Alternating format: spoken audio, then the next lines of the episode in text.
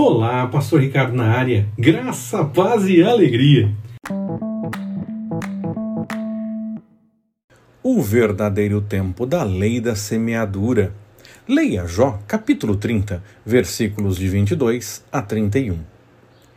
Jó deixa claro que fazia o melhor possível e, mesmo assim, estava enfrentando grandes dificuldades. Pela lei da semeadura, ele não deveria passar por aquelas coisas.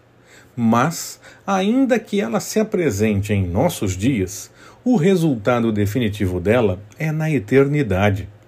Precisamos discernir o agir do Senhor no meio dos acontecimentos, nos ajudar sempre e louvar o Senhor em cada situação.